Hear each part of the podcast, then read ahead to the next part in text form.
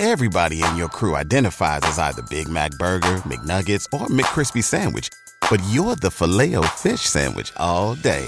That crispy fish, that savory tartar sauce, that melty cheese, that pillowy bun.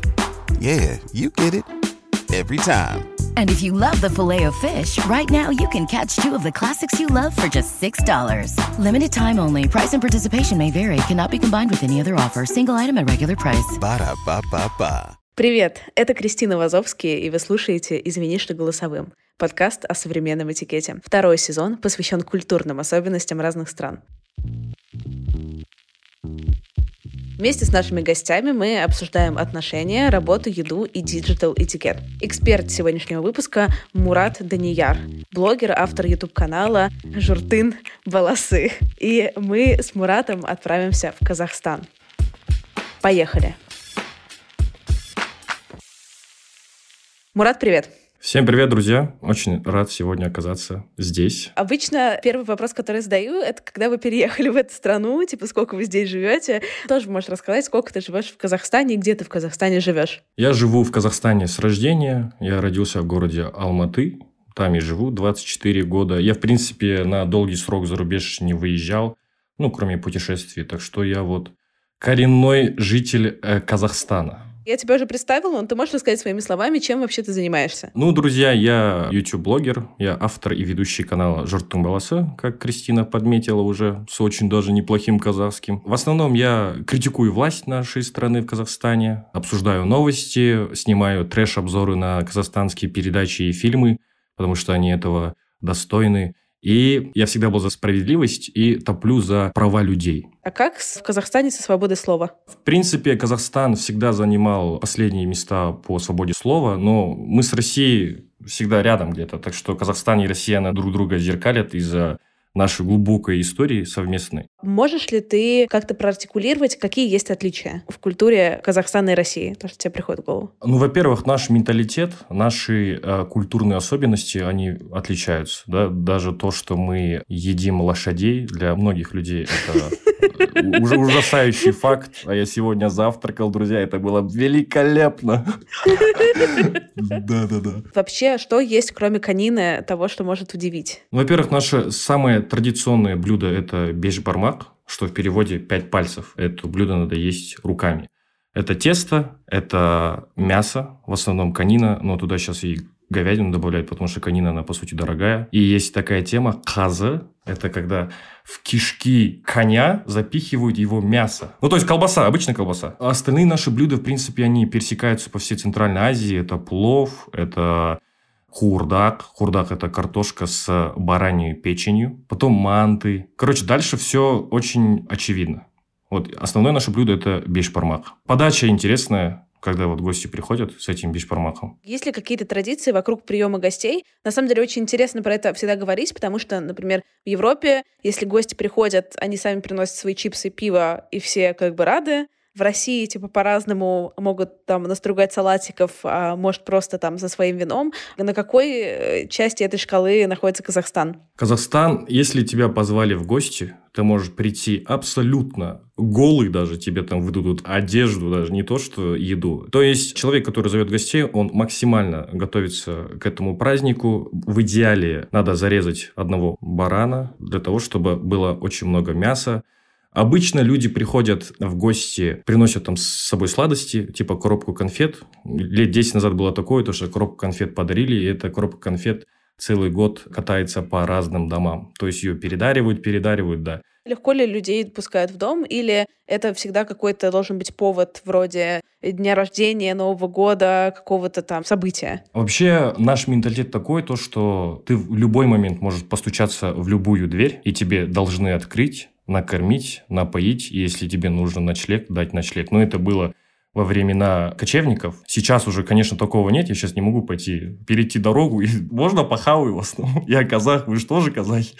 Но сейчас такого нет. Но абсолютное гостеприимство у многих людей это уже, знаешь, как будто на генетическом уровне. Как принимают гостей в Казахстане? Самого уважаемого гостя его садят на самое почетное место. Называется тер. Это вот самое отдаленное место, где абсолютный комфорт. Ну, не так, чтобы он там отдельно сидел, как король. И когда выносят бешпармак, основное блюдо, ему дают основной поднос, где находится голова барана. Он эту голову разделывает, сидит. И самое интересное, если у этого почетного гостя отец в живых, ему голову не дают. Я думаю, это связано с тем, что когда твой отец жив, ты не можешь быть уважаемее своего отца. Вот, дают ему голову, он начинает ее разделывать. Уши он отдает детям, чтобы они лучше слушались. Язык они отдают невесте или опять же детям. Я не знаю, почему, кстати говоря. Глаза отдают тоже детям вроде. А язык еще могут отдать, если в комнате находится оратор или поэт, могут ему отдать, чтобы сидящие там рядом дети пошли по его стопам. Щеки отдают женщинам. Это признак красоты и молодости. Мозги отдают людям, которые управленцы, руководители где-то, для того, чтобы их идеи дальше были такими же гениальными. А сколько по времени обычно длится такое застолье? Ну, еще есть у нас такой прикол, то, что все опаздывают, и это уже стало э, частью нашего менталитета, типа свадьба официально начинается в 18.00, все приходят в 8-9. И это типа нормально? Это типа нормально уже. То есть, когда ты ставишь официальное время, ты плюс 3 часа туда накидываешь, и ты понимаешь, свадьба начнется в 9 часов. А когда дома, застолье длится, ну, до 12, до часа, наверное, вот так. Когда происходит вот это вот сборище застолья, есть ли какие-то гендерные разделения, что там женщины готовят, мужчины как бы не готовят, сидят и не накрывают на стол? Столом, да, обычно занимаются женщины, разливают чай, потом всю посуду моют. Но если большой казан и все это готовится на улице, в основном стоит там мужчина. То есть огонь разводит мужчина, и за огнем следит, и еду готовит тоже мужчина. Еще, когда приходят гости, но я такого давно не видел, женщины должны ходить в платке. Ну, то есть, они на улице ходят абсолютно без платков, без ничего. Но когда гости, они почему-то ходят в платке. Я, кстати, не знаю почему. Это наверняка связано с э, исламом.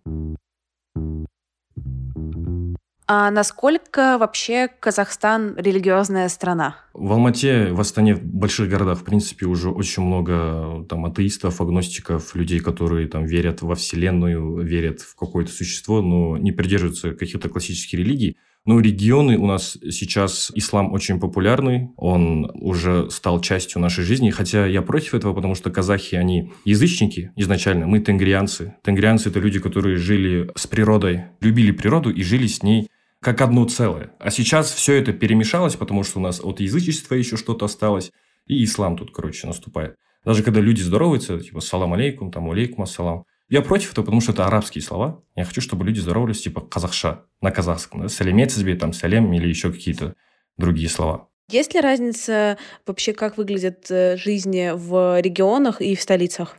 Определенно есть, потому что даже по распределению бюджета страны, Казахстан – это унитарное государство, и все деньги, естественно, уходят в большие города. Алмата и Астана – это города-миллионники, и весь бизнес сконцентрирован в Алмате, например, это южная столица, а другие регионы, они доедают хлеб с маслом, так сказать. Ты замечаешь, как какие-то вот звоночки, вот эти остатки традиционной культуры, собственно, в Астане или в Алматы? Ну, то есть где-то в крупных городах? В крупных городах, к сожалению, по моему мнению, культура стирается, люди становятся все более прозападные, глобализация идет все современные, и уже практически никто не придерживается культуры, но люди, которые переезжают из всяких аулов и регионов в большие города, они эту культуру как бы держат на плаву. Я за культуру, за то, чтобы сохранить национальную идентичность, это интересно, потому что ты же знаешь, что казахи, мы еще делимся на жузы и рода. Не знаю, расскажи, что это? У нас три жуза есть. Старший жуз, средний жуз и младший жуз. Эти жузы делятся на разные э, рода и племена. Младший ЖУЗ, они находятся на западе Казахстана. Так исторически сложилось, то, что это воинственные люди, они всегда стояли в авангарде во всех конфликтах. Средний ЖУЗ – это центральный Казахстан. Это были ораторы, короче, вот, поэты, певцы, люди, которые вот хорошо владели слогом. Старший ЖУЗ – это вот юго-восточный Казахстан, они правители, да. Я, в принципе, против трайбализма, потому что это иногда в Казахстане доходит до того, что люди начинаются делиться. То есть я вот с младшего жуза, я, например, адаец, ты там со среднего жуза, ты найман, я с тобой не хочу общаться, типа. Ты упомянул, что есть вот это вот разделение на казахоязычных, на русскоязычных. Все ли говорят на казахском, все ли говорят на русском языке, или вот, собственно, как это устроено в стране? Большие города, как Алматы, Астана, ну, Астана не знаю, но Алматы и северные части Казахстана говорят на русском языке. Это сложилось так, то, что в Советском Союзе сюда загоняли всех со всего СССР, и русский язык здесь стал основным. Но когда я начинал свой канал, я, в принципе, владею казахским языком идеально. Я начинал свой канал на русском языке, потому что я думал то, что на русском языке в Казахстане говорят больше людей. Я глубоко ошибался, потому что сейчас тенденция такая, то, что 80% казахстанцев говорят на казахском языке, и они выбирают казахский язык как язык общения. Если посмотреть даже наши социальные сети и YouTube, у нас там тренды, там 50 позиций, 40 где-то роликов это на казахском языке.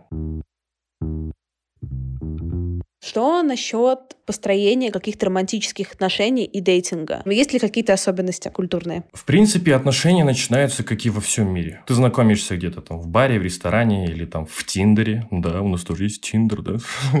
Или там в Инстаграме. И, как обычно, общаешься. У вас там конфетно-букетный период. Самое интересное, это когда до свадьбы доходит. Вот там начинается вот казахская наша культурная. Вообще у нашего региона и у кыргызов и вроде у других есть такая традиция алпкашу, когда ты воруешь невесту. То есть в Казахстане это встречается уже мало. Алпкашу это вообще для чего придумали? Есть такая тема, когда у вас тоже есть выкуп невесты, да? Ну, это такие, да, свадебные как бы традиции ритуальные. Халмал, да? Ты приходишь к отцу, там, не знаю, и говоришь, вот, хочу жениться, и он говорит, вот, ну, давай выкупай. У тебя, например, денег нет. И что ты делаешь? Ты просто воруешь невесту, и все.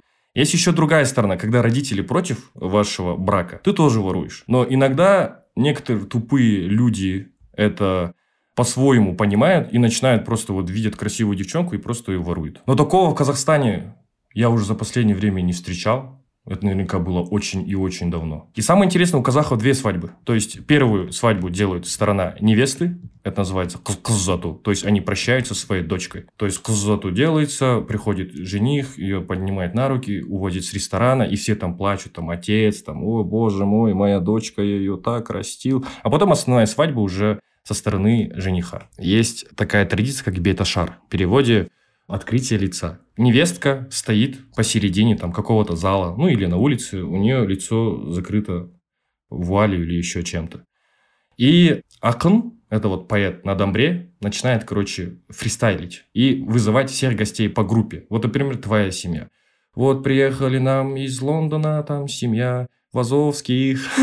И вы все... Да-да-да. И начинают там перечислять там Кристина, там еще, еще, еще. И вся ваша семья выходит, и невеста кланяется перед вами. То есть она проявляет уважение к новым людям, к новой семье, к которой она пришла. Кланяться, и перед вами будет стоять специальное какое-то место, и вы должны туда оставить деньги. И многие люди вот так, когда вот их зовут, на домбре играют, они такие с деньгами танцуют. Типа, У, вот, смотрите, ребята, у меня 100 долларов, я 100 долларов закидываю. Там еще тоже, знаешь, такое вот соревнование, кто больше закинет. И вот всех гостей там, ну, человек там 100, может быть, 150, она кланяется, ну, по группам. Ну, час-два длится, наверное. Она вот кланяется, дает свое, проявляет свое уважение. И после этого открывают ее лицо, и вот так вот заканчивается бета-шар. Она знакомится со, со своими новыми родственниками, со своими новыми знакомыми. Сколько принято денег давать? И вообще, пригласили меня на свадьбу, должна ли я принести какой-то подарок? Или можно только деньгами? И сколько? Вообще, даю только деньгами для того, чтобы ты хотя бы закрыл свое место. Я думаю, это вот такое, потому что там же по местам. Сейчас вроде бы ценник он с девальвацией растет каждый год, но я думаю, сейчас надо дать где-то тысяч десять минимум, тысяч двадцать, это думаю, окей.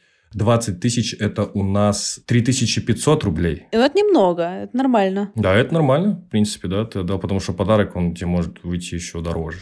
Но ты еще приходишь на свадьбу, ты оттуда не уходишь с пустыми руками, потому что тебе обязательно подарят, там, не знаю, рубашку, галстук, уважаемым людям подарят вот чапан, это вот казахская э, национальная пальтишка, оно очень стильное, блин, я вот хочу купить и по городу в ней двигаться, вот, знаешь. И все, что на столе, тебя просто заставят забрать. То есть на столе не должно остаться ничего. У тебя будет пакет, и там будет яблоки, бананы, баурсаки, мясо, короче, салаты. Все, что было на столе, ты забираешь с собой. И это прикол такой, типа, свадьба заканчивается, и официанты выносят специальные пакеты. Да, каждому человеку по пакетику, короче. И там все это начинают собирать, типа, о, давай, давай, давай. Типа, я не хочу. Не-не-не, возьми дома поешь. Типа, думаешь, а, да, ну ладно, спасибо. Максимальное гостеприимство для того, чтобы гость остался счастлив и потом плохое ничего не говорил про твою семью. Чтобы стыдно не было, чтобы все как у людей. Да, чтобы стыдно не было, да. У нас есть такая тема, уят, это вот стыд. Это у нас как принимает очень уже негативный характер, потому что тебе стыдно за такие дела, за которые тебе не должно быть стыдно. Например? Стыдно не получить высшее образование. Хотя высшее образование, ты понимаешь, что это то, что тебе оно абсолютно не нужно. У нас 95% всей молодежи с высшим образованием. Но не все работают по специальности. Это просто родители думают, если мой сын или дочь не пойдут в университет, то мне будет стыдно. Что подумают мои родственники? То есть действие людей здесь в основном зависит от мнения других. Ты не думаешь о своем комфорте, ты больше думаешь о том, вот, что скажут люди. Ну, я, конечно, немного утрированно говорю, такое э, встречается во многих семьях, не будем врать, но я против этого. Есть ли какое-то специальное отношение к разводам? Окей, много ли людей разводятся, спокойно ли все к этому относятся, либо есть какая-то стигма вокруг этого? К разводам у нас относятся негативно. Мне кажется, многие пары в Казахстане, они максимально терпят своего партнера там, ради детей, для того, чтобы там не было стыдно перед кем-то. Но, опять же, этим страдает взрослое поколение, и молодежь уже абсолютно... То есть тебе не нравится жить с этим человеком, ты думаешь, что, что ты совершил ошибку, спокойно подаешь на развод, и все. Хотя во время карантина у нас тоже разводы увеличились, какие во всем мире. А какие главные праздники в Казахстане? Новый год, какие во всем СНГ. Еще есть Ураза, это как у мусульман, когда заканчивается Ураза, идут на Айт. Айт называется. Типа три дня ты идешь просто по гостям, и у всех должен быть накрыт стол. То есть ты идешь там к бабушке можешь сходить, там, к брату домой, к дяде домой. У всех стол накрыт, ты приходишь, можешь один баурсак съесть. Это вот баурсак, знаешь, казахский пончик. Ты его ешь, типа, о, спасибо, посидел. Это вот увидеться с человеком, как Типа, уразу как все прошли. Ураза – это когда вот человек пост держит. И, кстати говоря, по регионам тоже праздники делятся. Вот на Западе, где младший жуз, там есть курсу праздник. Это увидеться в переводе. То есть, они выбирают один день, и в этот день ты должен увидеться со своими там знакомыми, со своими родственниками, со своими близкими. Вот этого в нашей части Казахстана нет. В Казахстане есть день первого президента, кстати говоря, 1 декабря. Этот день все не любят. Что хорошо дают? Выходной. Блин, я забыл про самый основной праздник. Наурыз. Это вот 22 марта празднуется. Это наш тенгрианский, кстати говоря, праздник. Что идет оттуда? Это когда день и ночь... Солнцестояние, да? Да, да, да, да. Когда день и ночь балансируются, типа, и вот там начинаются вот дикие, дикие тусовки. То есть все традиции, там, казахская борьба, асыки. Знаешь, что такое асыки? Это вот кости барашка, и ты с ними играешь в игры. Короче, алтыбакан, есть такая тема, большие качели. На одну сторону становится парень, на другую девушка, и они качаются, короче. Фух, фух. Это типа очень большая конструкция, она очень, ну, со стороны смотришь опасная, но обычно, кто качается на этой теме, у них там будет потом очень крепкая любовь на всю жизнь. Да, вот такая тема. И все ходят в традиционных одеждах. У нас там очень много разных узоров казахских. Короче, очень прикольный праздник. Я хочу, чтобы этот праздник прям праздновали в Казахстане ну, на максимальном уровне. Потому что это казахский Новый год считается. Я хочу, чтобы вот салюты вот взрывали именно вот в этот день.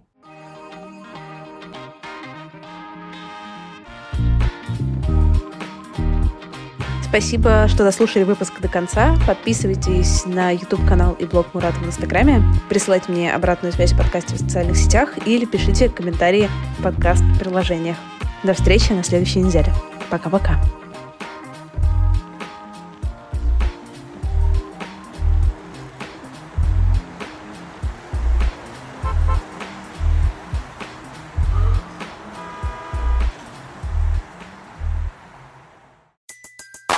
Everybody in your crew identifies as either Big Mac Burger, McNuggets, or McCrispy Sandwich. But you're the filet fish Sandwich all day. That crispy fish, that savory tartar sauce, that melty cheese, that pillowy bun. Yeah, you get it. Every time. And if you love the filet of fish, right now you can catch two of the classics you love for just $6. Limited time only. Price and participation may vary. Cannot be combined with any other offer. Single item at regular price. Ba da ba ba ba.